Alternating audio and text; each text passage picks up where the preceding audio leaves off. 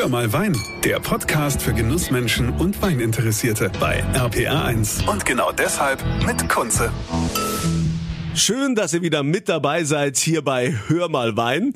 Heute sind wir zu Gast in der Pfalz bei einem absoluten Ausnahmetalent, ein Ausnahmewinzer. Wir sind in Laumersheim beim Weingut Philipp Kuhn. Und der Philipp hat es geschafft, die Pfalz raus in die Welt zu tragen. Ja, mittlerweile hat das Weingut Philipp Kuhn einen internationalen äh, Ruf. Also wenn man sieht, was du schon so an Weinen, äh, an Preisen für deine Weine gewonnen hast, äh, lieber Philipp, könnte könnte man ja meinen, du stehst schon am Ende deiner Karriere, schon so kurz vor der Rente, oder? Ja, also äh, lieber Andreas, erstmal vielen Dank für die lobenden Worte. Ähm, das kriege ich normalerweise noch nicht einmal von meiner Frau zu hören. Und by the way, ich war ja auch nicht nur der einzigste Winzer, der die Pfalz ein bisschen nach außen getragen hat. Da gehören ja noch ein paar andere nette, gute Kollegen mit dazu. Naja, aber du hast recht. Äh, eigentlich, manche würden schon in Rente gehen. Immerhin mache ich den Job schon seit fast 30 Jahren. Also der 92er war mein erster Jahrgang. Und dann musste ich quasi schon in die Bütt, wie man so schön sagt. Was heißt müssen? Mein Vater hat mir das schon selbst überlassen. Ich habe ihn immer so als Ideal gesehen. Er hat immer gesagt, Bub, zahl brav deine Steuer und beim Rest redet dir keiner mehr rein. Und das fand ich eigentlich äh, im O-Ton so toll und ideal, was, was quasi so mein Leitbild geworden ist. Und nach dem verfahre ich noch heute. Also ich bin Steuerzahler quasi. Ja, das ist ja auch ganz gut, ne? Vor allen Dingen, weil ja die EU jetzt auch darüber berät, ne? Also es wird ja immer besser kontrolliert, ob man nicht jetzt also auch Bargeldzahlungen nur noch bis 10.000 Euro äh, gelten lässt, ne? Um, ne? um das Schwarzgeld und so. Man will ja unsere Freiheiten da schon immer mehr einschränken. Aber das Gute ist, dass du ja in deinem Weingut absolute Freiheit genießt und die auch einsetzt. Du hast ja zig Preise gewonnen. Aber lass uns mal jetzt äh, zu den Anfängen äh, zurückkehren. Wenn du sagst, hier in den 90er Jahren ging's los. Du hast das Weingut direkt nach dem Abi übernommen. Und wenn man überlegt, damals waren ja Winzer jetzt noch nicht so angesehen wie heute. Du hast ja an diesem kleinen Weinwunder hier in Deutschland mitgewirkt. Ähm, heute seid ihr ja Stars. Ne? Also wenn du jetzt irgendwo zu einer Veranstaltung kommst und präsentierst Weine, da werden die Winzer gefeiert wie die großen Stars. Ja, Wie waren das damals? Was haben denn damals deine Mitschüler gesagt? Ähm, äh, ich meine, Winzer ist ja jetzt auch kein alltäglicher Beruf. Nee, also du hast recht, man wurde damals schon ein bisschen belächelt. Äh, da kamen dann so Sprüche auf wie, äh, was wirst denn du machen wollen? Du sitzt auf dem Traktor, dein Hintern breit und ähm, was, du willst Bauer werden, du hast doch eigentlich gute Noten. Dann habe ich zu denen erst mal gesagt, du pass mal auf, erstmal ist Bauer ein allehrenwerter Beruf. Ja, und ähm, da mir aber Wein besser schmeckt wie noch Kartoffeln, dann mache ich lieber doch noch das. Und naja, es wurde so müde belächelt und auch der ähm, wie nennt man damals die Leute, die Berufsberater, die sich durch den Gängen äh, auf dem Gymnasium und sonstigen Schulen geschlichen haben und meinten, sie mussten einem irgendwie auf den Weg des Besseren äh, hinführen. Der hat dann auch gesagt, Mensch, das ist, sieht doch gar nicht so schlecht aus und da könntest du doch mehr. Und ich so, nein, ich mache das und ähm, ich finde das ein ganz toller Beruf. Und man muss sich auch mal vorstellen, damals waren wir ja als Winzer quasi in der Diaspora. Ja, äh, deutscher Wein war, Rudi Völler hätte jetzt gesagt, am Tiefpunkt, vom Tiefpunkt, vom Tiefpunkt. Äh, ein Skandal hatte man gerade 85 hinter uns gebracht, natürlich äh, aus Österreich kommt. Und kurzum, es sah nicht gut aus, ja. Und es hat schon ein bisschen Blauäugigkeit äh, dazugehört, ein kleines bisschen Naivität. Dafür ist ja der Pfälzer auch manchmal bekannt, aber meistens geht's ja gut aus. und, so und, so ähnlich war das auch bei mir. Mich hat links und rechts von dem ganzen Weg nichts gestört, nichts aufgehalten. Irgendwelche Zahlen und Fakten, da habe ich mich auch einen Teufel drum geschert. Ich fand es super, was mein Vater gemacht hat und ich würde es gerne in eine andere Richtung treiben in eine bessere Richtung, wie auch deutscher Wein mal, jetzt wird es ein bisschen martialisch vor dem Zweiten Weltkrieg auch mal war. Da war deutscher Wein immerhin mal einer der hoch angesehensten, rasten und auch teuersten äh, Weine der Welt. Das äh, haben die Leute leider in der Zwischenzeit vergessen. Gut, das mit dem Teuer müssen wir jetzt nicht unbedingt zum Thema machen, aber dass er gut ist, da beißt die Maus jetzt auch keinen Faden ab. Und ähm, ich wollte an diesem kleine äh, Lichtlein, wo am, am Auflodern war, mit zusammen guten anderen Kollegen teilnehmen und deutsche Wein wieder auf eine gute Richtung bringen. Und das war halt das Ziel im Prinzip. Naja, das ist dir ja auch bestens gelungen. Wie, wie ist denn das heutzutage, wenn du deine Mitschüler von früher triffst? Ah ja, das sind, äh, du kennst es ja, man zelebriert ja dieses fünfjährige Abi-Fest immer äh, in quasi bachantischen Genüssen. Ähm, man, man trifft sich mit denen, die man immer gut leiden kann, aber alte Feindschaften werden da auch immer schön hochleben lassen. Und äh, genau die, die damals so ein bisschen mich belächelt haben, kommen jetzt an und sagen, Mensch, ich habe letztens einen Wein getrunken in Berlin in so einem völlig crazy Restaurant oder der eine, der lebt schon seit Ewigkeiten irgendwo in, in den USA und hat dann gesagt, Mensch, in San Francisco gibt sogar dein Wein, das ist bei meiner Stammkneipe, kriege ich den sogar. Ich so, siehste, da musst du auch auf dein heißgeliebte Riesling in den USA nicht verzichten und der ist sogar trocken und nicht das süße Zeug, was es da massenhaft gibt. Also das ehrt mich schon. Und äh, man, man brüstet sich mittlerweile, aber da lasse ich mich auch gern brüsten, weil der Winzerjob ja auch ein relativ harter Beruf ist. Und so kann man dann doch diese äh, auch oftmals mit Entbehrungen verbundenen äh, harten Arbeiten, gerade zu der Schulzeit und danach auch kurz, wo andere sich gesonnt haben am Baggerweiher, da war ich halt draußen im Weinberg. Und das finde ich schön, dass das jetzt mittlerweile so respektiert wird und dieser Spirit auch von meinen Freundinnen und Freunden von der Schule damals so nach außen getragen wird. Das ist ganz toll. Was ich bei dir ja besonders spannend finde, ist, dass du ja auf keine Rebsorte festgelegt bist. Wenn man sich das mal so anschaut, ne, egal ob weiß oder rot, du hast äh, jede Menge Auszeichnungen erhalten. Ich finde es ja schon ein bisschen ungewöhnlich, weil die Winzer, die ich jetzt kenne, da ist es ja oft so, dass die jetzt zum Beispiel eher so auf Pinot ähm, spezialisiert sind oder nur Riesling. Äh, wie, wie kommt denn das? Ja, also einer der berühmtesten deutschen Philosophen, nämlich Franz Beckenbauer, hat gesagt, Gott hat alle Kinder lieb. Gut, das hat er auf seine eigenen Hand vorwiegend gemünzt. Aber nee, Spaß beiseite. Ähm, klar hat die Pfalz schon von jeher eine gewisse, gewisse Rebsortenvielfalt in sich zu bieten, weil die Pfalz, das wissen wir ja alles, alle äh, hat sehr, sehr gute Bedingungen, mannigfach äh, äh, tolle äh, klimatische Bedingungen, die, die, die Bodenrahmenbedingungen stimmen. Und früher, die alten Winzer, die wollten halt einfach ein bisschen die Ernte auseinanderziehen und wollten nicht alles auf einmal ernten. Also das hat schon seinen tieferes Sinn gehabt, ja. Und dann wurde damals zuerst der Silvaner geendet, dann der Gewürztraminer und am Ende irgendwie der Riesling, zwischendrin ein bisschen Spätburgunder und Weißburgunder. Und so kam es nicht alles auf einmal, weil das waren ja alles Familienbetriebe. Kurzum, also es steckt schon eine Körnchen Tradition in der ganzen Sache. Aber das meiste, was halt bei mir war, ist, ich wurde schon relativ früh mit guten Weinen sozialisiert und angefixt und habe mir das Zeug aus Frankreich von guten Händlern äh, geholt, gekauft. Ich war leider nicht äh, dazu äh, imstande, äh, um die Welt zu reisen, wie das heute jede gute Winzerstochter oder Winzersohn macht wurde mir verwehrt, weil mein Vater mich halt hier zu Hause gebraucht hat. Naja, ich habe mir den Stoff besorgt, habe Dinge draus rausgefiltert. Äh, Mensch, wie hat denn ein gute Bordeaux zu schmecken und was ist das Besondere? Und habe dann irgendwann bereits Mitte der 90er Jahre angefangen, die sogenannten Franzosen zu pflanzen. Also bei Weißwein ist das vorwiegend Chardonnay, Sauvignon Blanc und auch ein fast unaussprechlicher Viognier von der nördlichen Rhone gehört dazu. Aber auch die Klassiker aus Bordeaux, Merlot, Cabernet Franc, Cabernet Sauvignon, ist tipptopp. Also wie ich das zum ersten Mal meinem Vater angereicht habe, das Gläschen äh, nach der Fertigstellung. Er hat dann immer wieder römische Kaiser im Kolosseum Daumen hoch, Daumen runter gemacht. Und dann hat er mich gefragt, was hast du da gerade mir eingeschickt? Wie heißt es? Cabernet, Dingsbums? Also er konnte es dann nicht immer aussprechen. Er hat es schlichtweg nicht gewusst, was das für eine Sorte war. Er hat nur gesagt, Herr, die schmeckt ja besser wie unseren Portugieser. Und damit hatte ich die Absolution, weiterzumachen. Aber also du bist ja schon viermal hintereinander oder zum vierten Mal als bester deutscher Riesling-Erzeuger gekürt worden. Und das hat ja so noch keiner geschafft, wenn man noch überlegt, neunmal bester Rotweinwinzer Deutschlands. Gibt's da eine Bauanleitung für? Wirst du da ein Vermächtnis hinterlassen? Kann man dann irgendwann mal das große Buch kaufen von, von Philipp Kuhn, wie man das schafft, solche Preise zu gewinnen? Also Rezeptbücher gibt es natürlich im Wein nicht.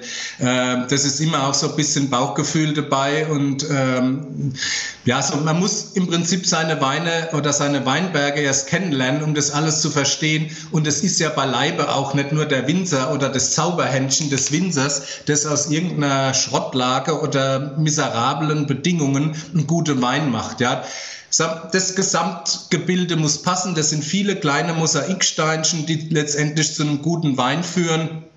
Und äh, wir haben hier das Glück, am, im Norden der Pfalz äh, mit diesem wunderbar Charakteristik und Charisma prägenden äh, Kalksteinen gesegnet zu sein und dann verbunden mit dem schönen Pfälzer Klima und äh, anscheinend mache ich ein bisschen weniger Fehler wie andere oder kann es gut umsetzen. Es gehört eine ganze Portion Glück dazu, das natürlich auch. Aber aufgrund der, der Häufigkeit dieser Ereignisse muss ja irgendwo was dran sein. Also das Gesamtpaket stimmt und das ist auch ähnlich wie in einer guten Handball- oder Fußballmannschaft.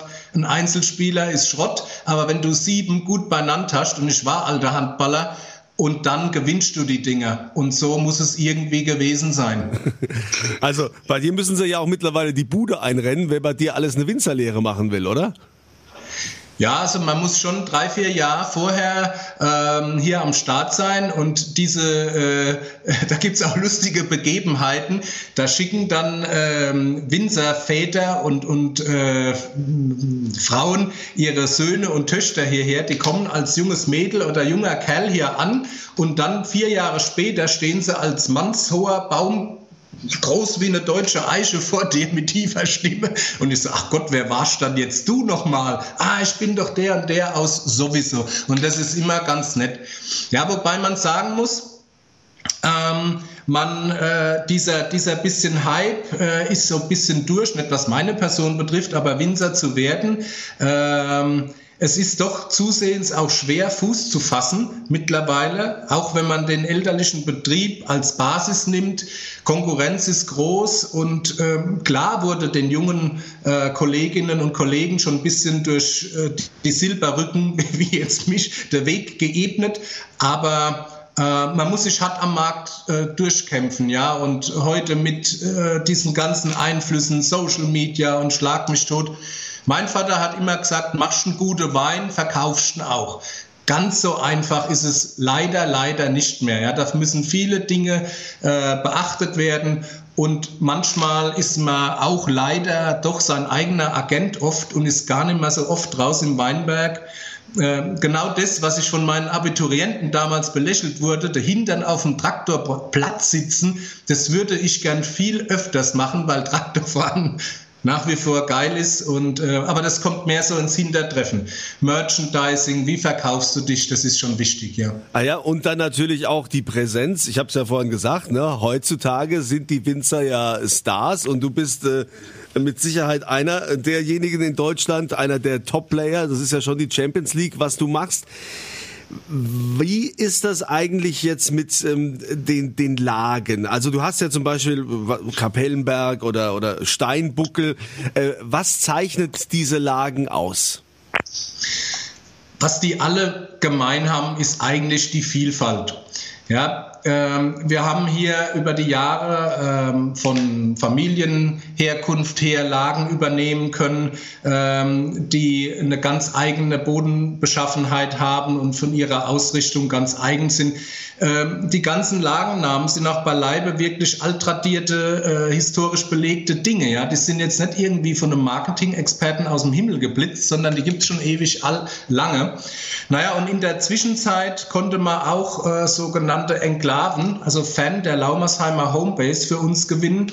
Und das sind in meinen Augen so Perlen der Nordpfalz, die das typische Terroir, diesen Kalkstein und dieses einzigartige Klima äh, wiedergeben. Unter anderem auch äh, so renommierte Lagen wie ein Kaltstadter Saumagen. Also was gibt es eigentlich für typischeres Wort wie, die, wie für die Pfalz, wie den Saumagen?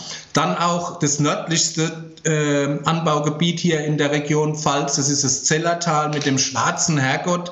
Äh, das sind ja alles fast martialische Namen, Lagennamen wie Donnerhall und die Homebase mit äh, Kirschgarten und Steinbuckel und wie du gesagt hast, den liebevollen Kapellenberg, der immer sehr charming Rieslinge und voller Saft und Kraft. Also bei den Kapellenberg Rieslingen, da ist immer auch ein bisschen Leberwurst dabei, will ich sagen. Also die strotzen vor Kraft und äh, sind quasi ein Symbolbild für typisch äh, Pfälzer Riesling. Aber wir haben eine schöne Perlenschnur angereiht äh, verleugnen aber nicht unsere Nordpfälzer Heimat, sondern vertreten die auf besten Wege und haben da uns dann natürlich auch das Beste äh, an Land gezogen, was man an Lagen bekommen kann.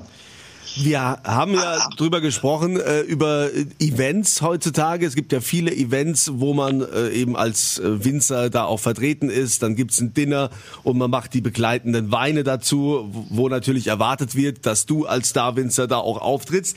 Das ist ja durch Corona alles gar nicht mehr möglich. Ne? Keine Weinfeste, ne? alles ausgefallen. Äh, hast du auch so Online-Tastings gemacht? Also wie waren da deine Erfahrungen? Also wir haben es auf, ähm, auf Anraten äh, meiner Händler gemacht. Also das kam nicht aus freien Stücken von unserem Weingut, sondern das war eher eine Unterstützung, ein Support für unsere Partner im äh, Fachhandel, Einzelhandel, wie auch immer. Und die haben das angeregt, ähm, weil ich ehrlich gesagt nicht so ein Fan von der ganzen Nummer bin. Ich bin ein haptischer Mensch und ich habe gern äh, ja, ein Dialog anstatt ein Monolog und das kriegst du halt über diese Plattform leider nicht mit. Aber nichtsdestotrotz, es war äh, für viele ein rettender Anker in diesen doch schwierigen Zeiten und das haben wir auch gemacht und da gab es ganz kuriose Geschichten. Also bei meiner ersten Online-Weinprobe, die hat irgendwie um 17 Uhr begonnen und um Mitternacht hat dann meine Frau mal in meinem Büro angerufen, wo ich denn bleib. Und kurzum, wir hatten sechs Weine zu probieren und ich saß da, habe in diesen Bildschirm gebetsmühlenartig reingelabert, so muss man es wirklich sagen, habe mir einen nach dem anderen eingeschenkt und habe völlig die Zeit vergessen. Denen auf der anderen Seite des Bildschirms ging es aber genauso, ja. Die waren so irgendwie berieseln mich und haben sich immer nachgeleert. Ein, ein Pärchen, so hat es den Anschein gemacht, die waren sogar in ihrem Bett, ge, äh, Füße hoch, neben auf den Nachttischen standen die Gläser und äh, ich glaube, die hatten auch einen Zwotfernseher auf, aufstehen, ja. Da müssen sie irgendwie mal Netflix oder was weiß ich reingeguckt haben, wenn ich langweilig geworden bin und haben sich auf Deutsch gesagt, da die Weine reingeleert. Ja. Also das fand ich dann natürlich ein bisschen so lala und grenzwertig. Ähm, ja, mir fehlt da die Empathie äh, und das kriegst du halt nur live und in Farbe mit. Also das äh, es war nur 75 Prozent Philipp Kuhn, das andere kriegst du nur live. Ja, also du bist ja auch ein echter Pfälzer und die Pfälzer Gastlichkeit und Geselligkeit, das äh, vermisst man halt in diesen Zeiten, ne? Ja, es wird aber irgendwann wiederkommen. Die Pfälzer Weinfeste haben schon viele Dinge überlebt und da werden sie auch das überleben. Äh, klar wird man dieses Jahr auf den allheiligen Dürkheimer Wurstmarkt wohl noch verzichten müssen. Ja, soweit ist äh, das Ganze noch nicht fort, fortgeschritten, aber das wird wiederkommen. Und es wird auch vielleicht wiederkommen, dass man hier typischer, typisch pfalzweise den Shoppen kreisen lassen kann und aus einem Glas auch wieder trinken. Ja, wenn dessen Auswärtiger bei einem Pfälzer schafft, ist er quasi integriert, wenn er an seinem Shoppen trinken darf. Ja, es ist so eine Art Blutsbruderschaft. Ja, ja, klar, das, das, das kennen wir ja auch. Also, ähm, du hast ja vorhin auch erzählt, oder wir wissen, dass du dazu beigetragen hast, auch den Pfälzer Wein international zu vermarkten und dem die nötige Anerkennung zu verschaffen, die uns ja oft verwehrt blieb und auch immer noch, wenn wir so gegen die Franzosen oder die Italiener oder Spanier da am Markt äh, bestehen müssen, da sind wir Deutschen ja doch immer äh, ja noch mehr so im Hintergrund. Das hast du geschafft, dass wir da mittlerweile nach vorne gehen. Ähm, wie viel exportierst du denn in wie viele Länder? Also zum, zum Beginn meiner Karriere war das 0,0. Äh, mittlerweile, äh, ja, weil es schlichtweg auch keinen interessiert hat und die Zeit war auch nicht reif dafür. Äh, man muss mal die Historie einfach betrachten, wie schon vorhin angeschnitten. Ähm, wir haben da ein bisschen verheerenden Weltkrieg hinter uns. Ein Wein ist ein Kulturgetränk und da wollte natürlich äh, genau diese Länder, wo wir vorher stark im Export waren, nichts von deutschem Wein wissen. Die einzigste Chance damals war, relativ preiswert und mit einer gewissen Süße ausgestattet, Weine auf den Markt äh, zu bringen. Naja, und dann haben sich Gott sei Dank nach irgendwie 70 Jahren die Zeiten geändert. Man ist tolerant geworden und hat natürlich die Qualität im Ausland auch wieder erkannt. Und es wurden alte Bücher herausgeholt. Mensch, so schlecht kann er ja gar nicht gewesen sein. Und ähm, naja, so kam es, dass auch im Ausland äh, deutscher Wein wieder äh, ja, ähm, erfolgreich wurde oder wieder beliebt wurde. Der Prophet im eigenen Land, der galt schon früher ein bisschen was, weil die Sommeliers, die haben erkannt, Mensch, der spricht ja die eigene Sprache und der kommt auch ab und zu mal nach Hamburg und Berlin und äh, präsentiert seine Weine und eigentlich ist er ja kein übler Kerl und noch ganz lustig hinterher und der, und der Wein, den er äh, produziert, ist auch nicht von schlechten Eltern. Also man hat sich heimatverbunden gefühlt und äh, viele haben natürlich auch erkannt, Mensch, ich muss das gar nicht von her, weit her schiffen, sondern buy local oder support your local Winzer äh, ist eigentlich von dem ganzen Umweltthema her die Idealversion. Ja? Und wenn ich vergleichbare Produkte von hier bekomme, ums Eck quasi, ist es doch viel toller, wie wenn ich das um die halbe Welt schiffen muss, für teuer Geld und mache noch irgendwie äh, richtig viel Tonnen Dreck an Schweröl in die Luft. Ja, das kam auch ein bisschen später, aber es kam dann auch noch äh, als, als positive Grundstimmung äh, dazu. Ja, aber Jetzt äh, habe ich deine Frage. Ja, du, das, das kann schon passieren, dass man da die Frage auch mal irgendwann äh, übersieht. Ich wollte von dir noch wissen, äh, in wie viele Länder du mittlerweile exportierst. Äh, also ja, es hält sich die, in, die Waage, ja. Es ist jetzt nicht so, wie man jetzt sich vorstellen könnte, wie Ernie Losen, ein, ein geschätzter Kollege von mir, der glaube ich in gefühlt jedem Land auf der Welt, sogar Vatikanstaat, wahrscheinlich macht er den Messwein.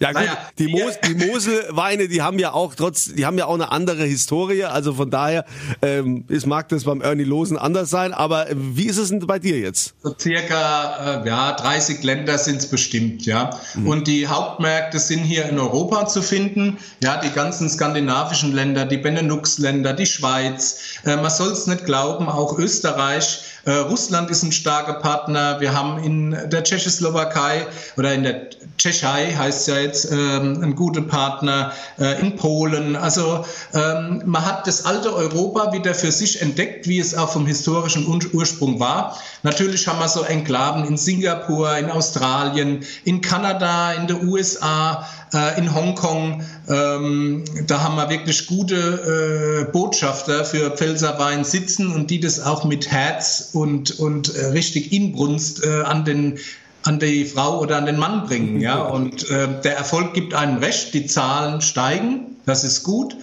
Und vor allem halt für die äh, typisch deutschen Rebsorten, die der Konsument im Ausland mit Deutschland verbindet. Und das ist einfach Riesling, das ist der Spätburgunder. Jetzt geht es so langsam mit ein bisschen hochwertigem Sekt los. Und äh, das sind so die, die Blue Chips, die wir hier haben. Das Ganze verbunden mit unserem Cool Climate äh, da sind wir ja bekannt dafür. Da haben auch die südeuropäischen Kollegen immer gefrotzelt, Mensch, du betreibst ja Weinbau kurz vom Polarkreis und haben so drüber gelacht. Aber mittlerweile ist es eher ein Vorteil wie ein Nachteil und da beneiden sie uns eher drum. Ja, ja und dich beneiden wahrscheinlich auch viele Winzer und letztendlich können dir auch ganz viele Winzer dankbar sein, gerade in der Pfalz, was du für die Region getan hast. Philipp Kuhn, einer der erfolgreichsten Winzer Deutschlands, einer, der mit den 90er Jahren angefangen hat. Anfang der 90er Jahre, da wurde er noch belächelt, weil er äh, auf dem Traktor sich dahinter im Platz sitzt. Mittlerweile darf er gar nicht mehr auf den Traktor, weil er muss ja ständig irgendwo repräsentieren und das Administrative machen. Äh, Philipp hat uns natürlich auch tolle Weine zur Verfügung gestellt, die wir verlosen auf meiner Kunze Facebook-Seite. Äh, das ist so eine, ja, ein schöner Vergleich, Lagenvergleich, eine Spitzenkollektion, Spitzenjahrgänge 2018, 2019, große Gewächse, geht auf meine Kunze Facebook-Seite, da verlose ich die. Philipp, weiterhin viel Erfolg, weiterhin ein gutes Schaffen, tolle Ergebnisse, den deutschen Wein in die Welt hinauszutragen und vor allen Dingen Gesundheit, dass wir bald mal wieder aus einem Scholleglas zusammen trinken können. Genauso, Andreas. Ja, die Zeiten werden kommen und da fallen wir uns wieder auf dem Wurstmarkt oder sonstigen Weinfest über die Füße und liegen uns in den Armen, als wäre nichts gewesen. Und äh, das äh, kommt bestimmt wieder, garantiert. Ich äh, freue mich drauf. Vielen Dank, Philipp, und euch eine schöne Zeit und immer volle Gläser. Das war Hör mal Wein, der Podcast für Genussmenschen und Weininteressierte mit Kunze auf rpa1.de und überall, wo es Podcasts gibt.